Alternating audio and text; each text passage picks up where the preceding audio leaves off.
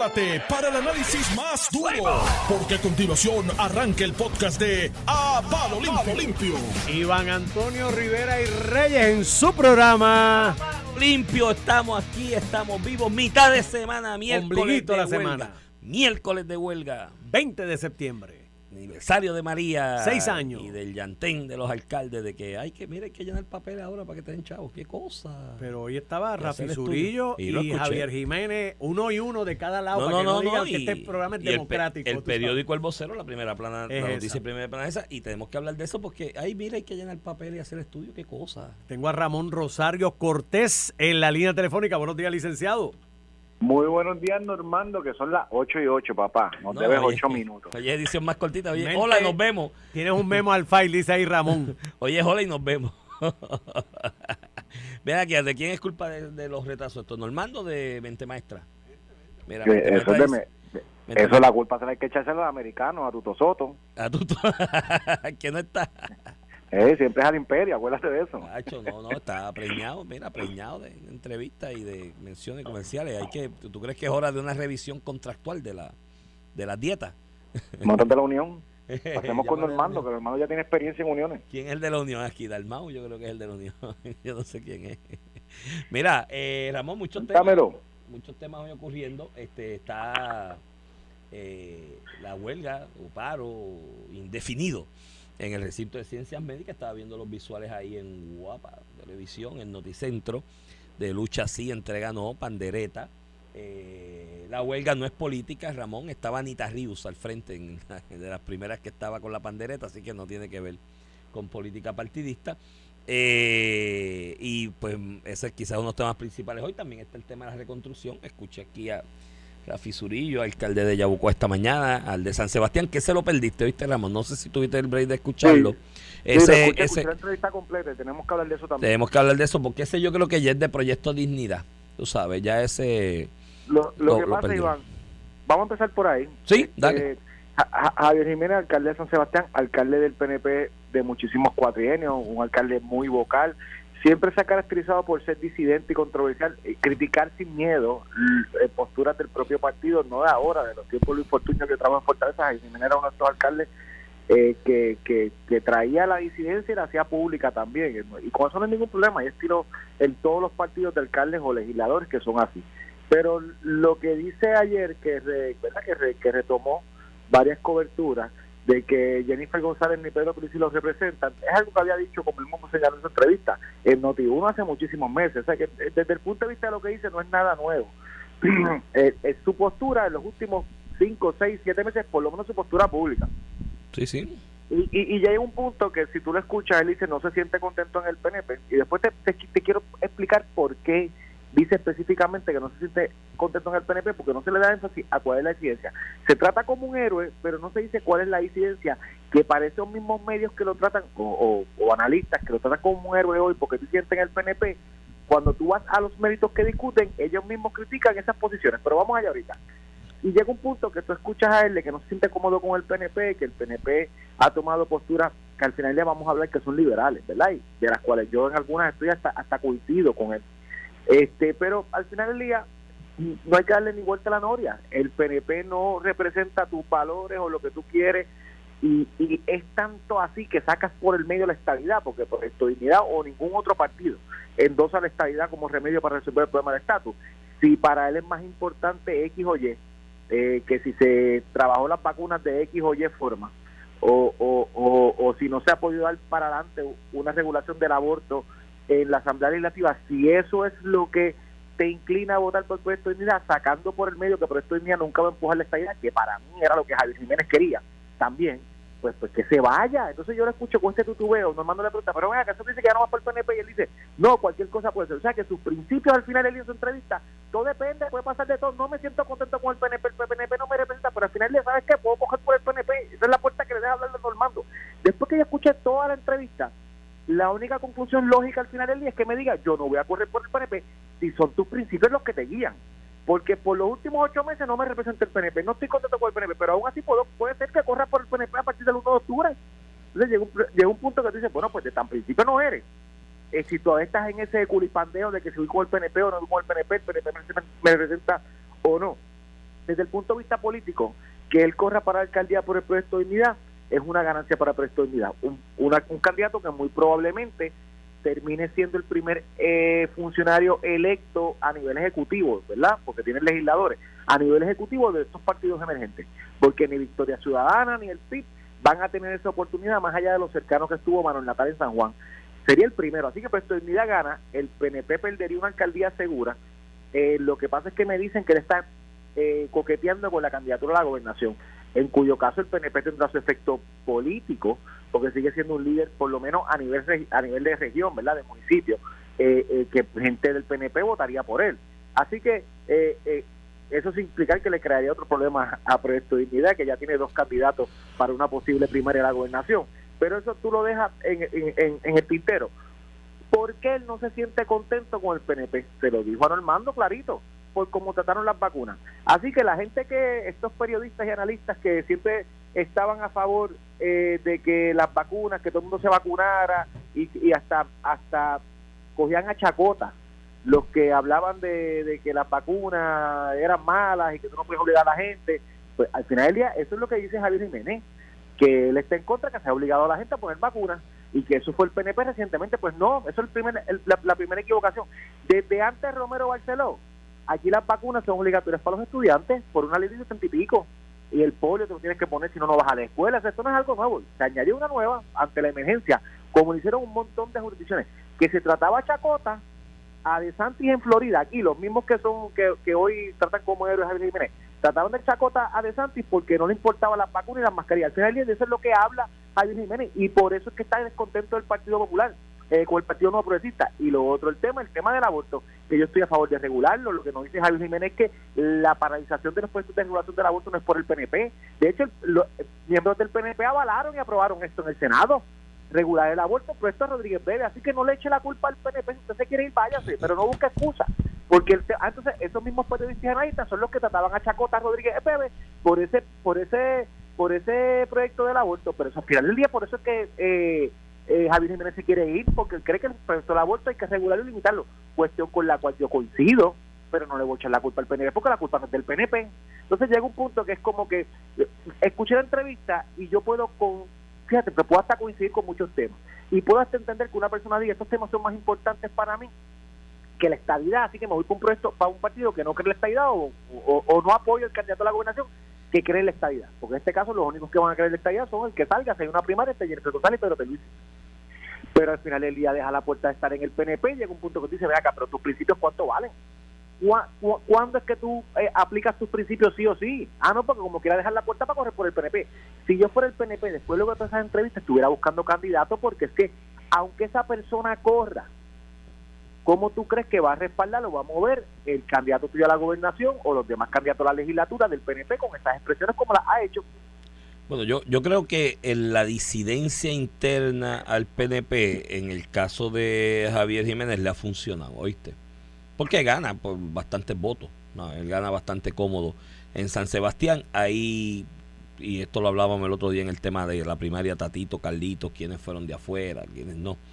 A la larga la política es local, ¿no? Y, y cada municipio en esa localidad tiene una genealogía de cómo se comporta electoralmente de acuerdo a los hechos y demás. Aparentemente a la disidencia le ha funcionado. Yo lo que me da la impresión, Ramón, con dejar la puerta abierta, yo no creo que sea una cuestión de, de, principios, de que renuncie a principios no.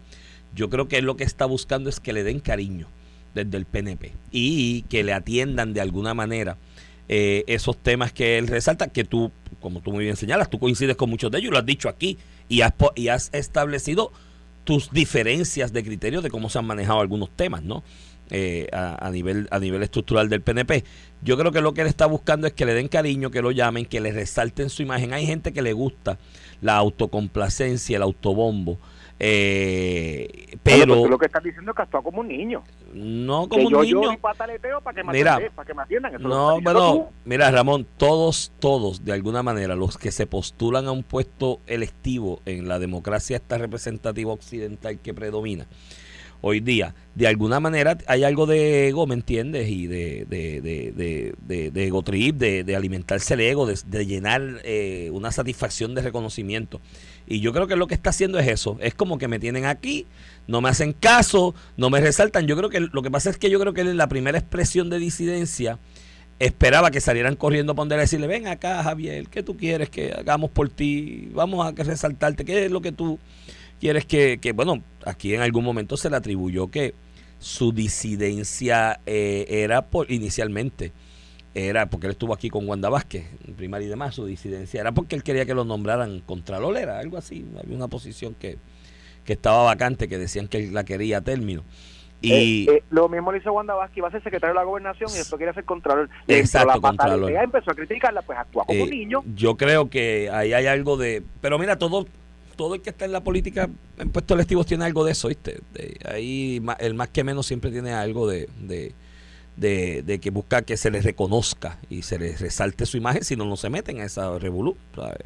Digo, hay otros que se meten por busconería porque no se van a ganar 75, 80 mil pesos en ningún lado y dicen, ahí está el, sueldo y, y me ahorro otras cosas. Pero yo creo que hay algo de eso y el que haya dejado la puerta abierta, pues creo que quizás lo que está buscando es eso, quién me da cariño aquí. Ahora bien, Dicho eso, yo coincido con la última parte de lo que analizaste. Tras esas expresiones, yo, presidente de una colectividad, en este caso el PNP, si fuese yo, yo ya estaría buscando cuál es mi candidato por el PNP en ese municipio. Y si él después de todo dice voy a radicar por el PNP, le, montó la primaria con el mío de todas maneras, ¿me entiendes? Porque ya con esas expresiones tú no, no se pueden dormir. Y más ahora que, hay, que probablemente hay una primaria que cada candidato a la gobernación por el PNP en esa primaria deberá tener uno suyo en San Sebastián, que le vele los votos y le, y le vele el movimiento político electoral, ¿no? Eh, eh, y de conteo de votos ese día.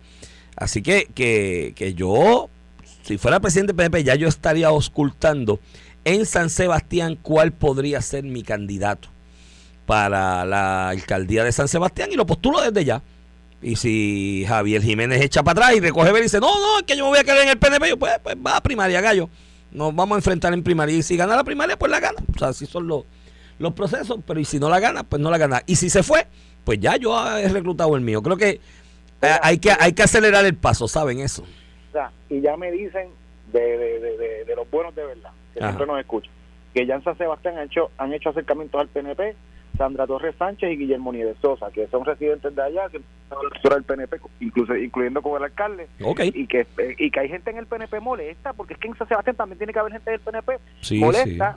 Que, que, que de momento un candidato del PNP diga que las únicas dos opciones para la gobernación, digo, yo no sé si Jennifer se va a tirar, pero sí, pero, pero, ha sonado y es probable es probable. que los únicos dos candidatos que, han dicho que van para la gobernación, ninguno los representa y que el PNP se ha alejado y que parece el Partido Popular y que ya no se siente cómodo, pues, pues, seguro que en el PNP, al interior de San Sebastián, va a haber gente que esté diciendo, estoy incómoda con lo que él dice porque no me siento así, porque yo respaldo a Pedro Pizzi o porque yo respaldo a Jennifer González. Uno, y dos, este a nivel eh, a nivel del partido a nivel central preocuparse con que si ese candidato es el que debe representarte en esa en ese municipio pues todo lo que ha dicho que uno se le, uno se le puede respetar pero no me puede representar pues yo creo que sí, que debe haber gente en San Sebastián en esa. Yo creo que en, el, en el macro la, disidencia le ha funcionado porque me imagino que mucha gente cruza líneas de, de partido, ¿no? Me, me refiero a militantes del PPD, militantes del PIB, de otros partidos que como quiera votan por él porque gana cómodamente. O sea, este es uno de los alcaldes que gana eh, con bastante comodidad en sus elecciones. Y por ahí yo creo que es que él ha hecho caldo de cultivo con la disidencia. ¿Cuánto le dure eso? Pues vamos a ver. Ahora, ciertamente las expresiones que ha hecho últimamente, ese coqueteo, pues lo que le da como alternativa al PNP es buscarle un candidato para, para San Sebastián. Si finalmente él en su introspección decide que se va a mantener por el PNP corriendo, porque no está, mira, mucha gente está especulando y en los medios, analistas, comentaristas, que un cruce de líneas de partido por parte de Javier Jiménez a Proyecto Dignidad le garantiza a Proyecto Dignidad la primera alcaldía. Eh, si fuera candidato a alcalde dentro de ese partido, le garantizaría la primera alcaldía a Proyecto Dignidad en Puerto Rico. Ojo con eso.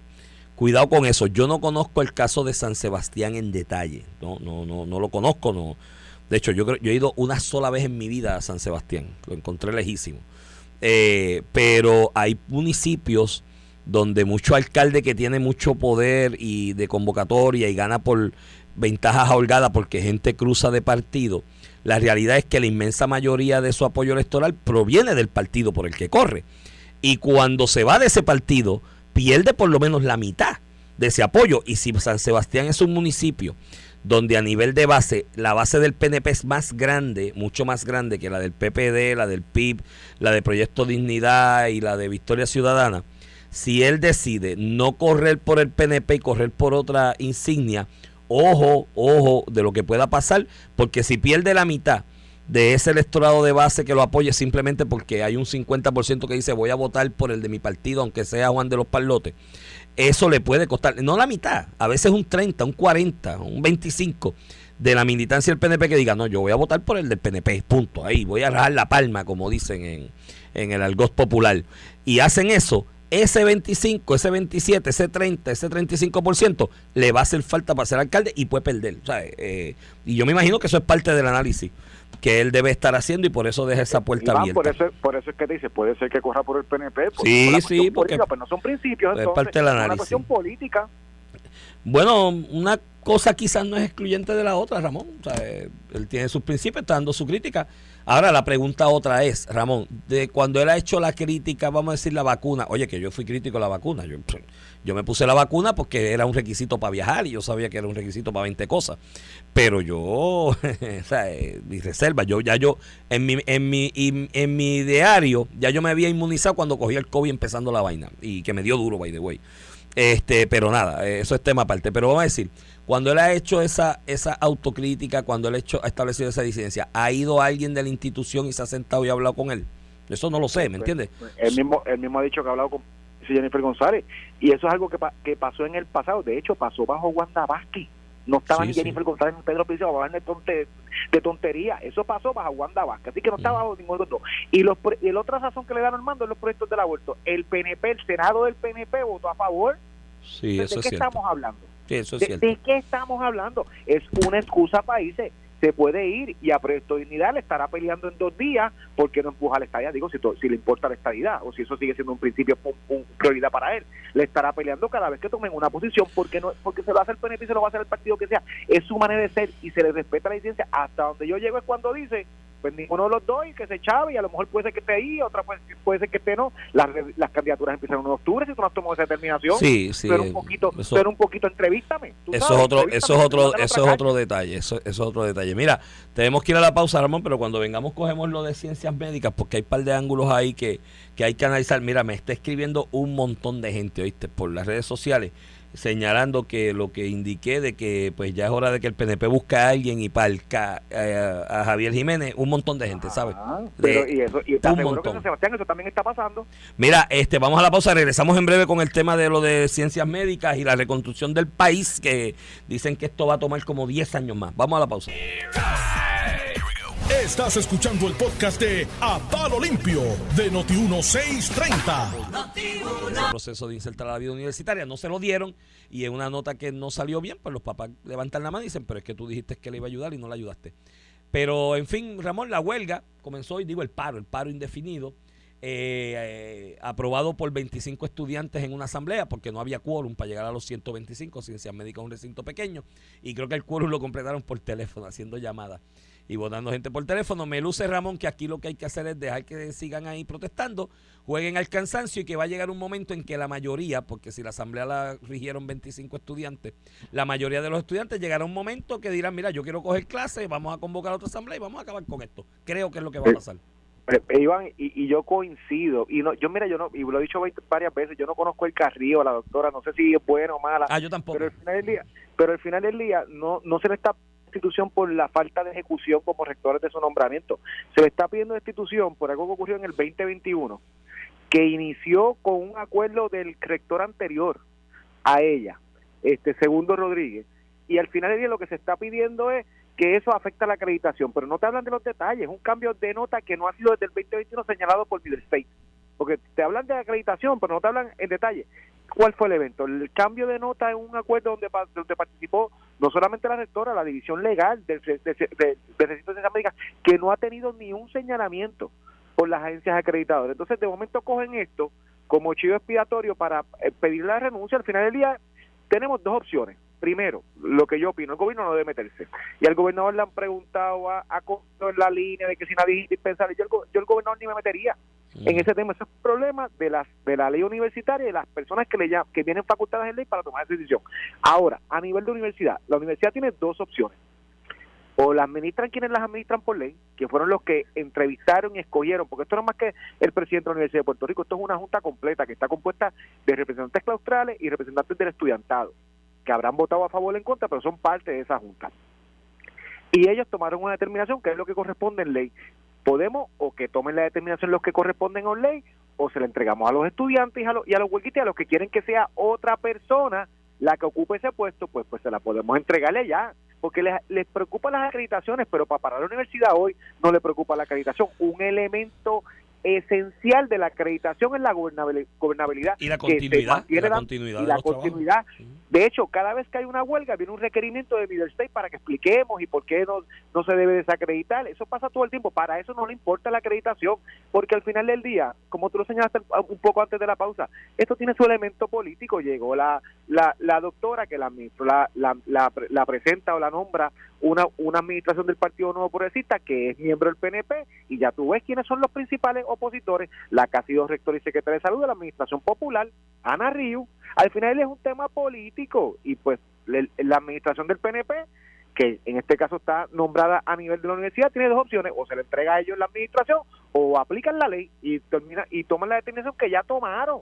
Porque aquí no se ha traído nada nuevo que le diga al presidente, mira presidente, usted no evalúa X o Y, toma esto para que la destituya, pues eso lo consideramos, pero al final ya están viendo algo que ya el presidente había pasado juicio en dos ocasiones, primero cuando la sacó y segundo después de la evaluación que concluyó que no había nada malo, pues pues no hay nada nuevo que no hayan considerado antes nadie, ni el presidente ni los miembros de la Junta, pues es una cuestión de que yo quiero nombrar a que yo quiero, pues que se quede con la universidad. Mira, yo eh, bueno, todo es político en la vida y somos animales políticos, así que todo es político en la vida, pero quiero aclarar algo sobre el asunto, Ramón. Aquí cuando se ha establecido por distintos grupos de lado y lado de que esto es una controversia política y que es una controversia política, quiero aclarar que esto no es una controversia político-partidista, Ramón. Esto no se trata de que ya sea PNP o no. Esto son piñas, Ramón. O sea, el recinto de ciencias médicas a escala más pequeña opera igual que el recinto de Río Piedras, que lo conocí bastante en detalle. Conocí el sistema completo, pero te pongo esos dos ejemplos. Son piñas. Hay piñas donde hay PNP, popular, independentistas, realengos, socialistas, liberales, conservadores, pero están en una piña dentro de la comunidad universitaria y conforman ese grupo de lealtades. Y hay otras piñas también compuestas por distintos, gente de distintos partidos y demás, porque ahora mismo uno de los retractores que estoy escuchando de Ilcarrío es el segundo Cardona, que qué más PNP y politiquero que ese, ¿me entiendes? ¿Sabes? Y bastante flojo que fue allí. de hecho, bastante flojo en ciencias médicas y bastante flojo en el bendito Task Force, aquel de Wanda Vázquez, que aquello fue una, una, una, una cantinflada. Y es uno de los críticos. Lo que pasa es que son piñas. Y ahí parece que una piña que le molesta que sea el Carrión la rectora. ¿Por qué? Porque la rectora es la que aprueba sabática, la rectora es la que aprueba descarga, la rectora es la que aprueba descargue, la rectora es la que aprueba proyectos especiales que te dan descarga y dejas de dar clase y te vas a hacer allá la investigación de la genealogía biológica del chimpancé y esas cosas. Y lo que buscan es una piña, sacar a esta para poner al de ellos para ellos estar en la jauja y eso es lo que pasa en ciencias médicas. Mi recomendación al presidente, mi recomendación a la Junta de Gobierno, mi recomendación a los políticos, porque escuché ahí un ups de, de tu gobernador Ramón que dijo que no, si hay que intervenir, intervengo. No se mete en eso. Deje que la cosa fluya.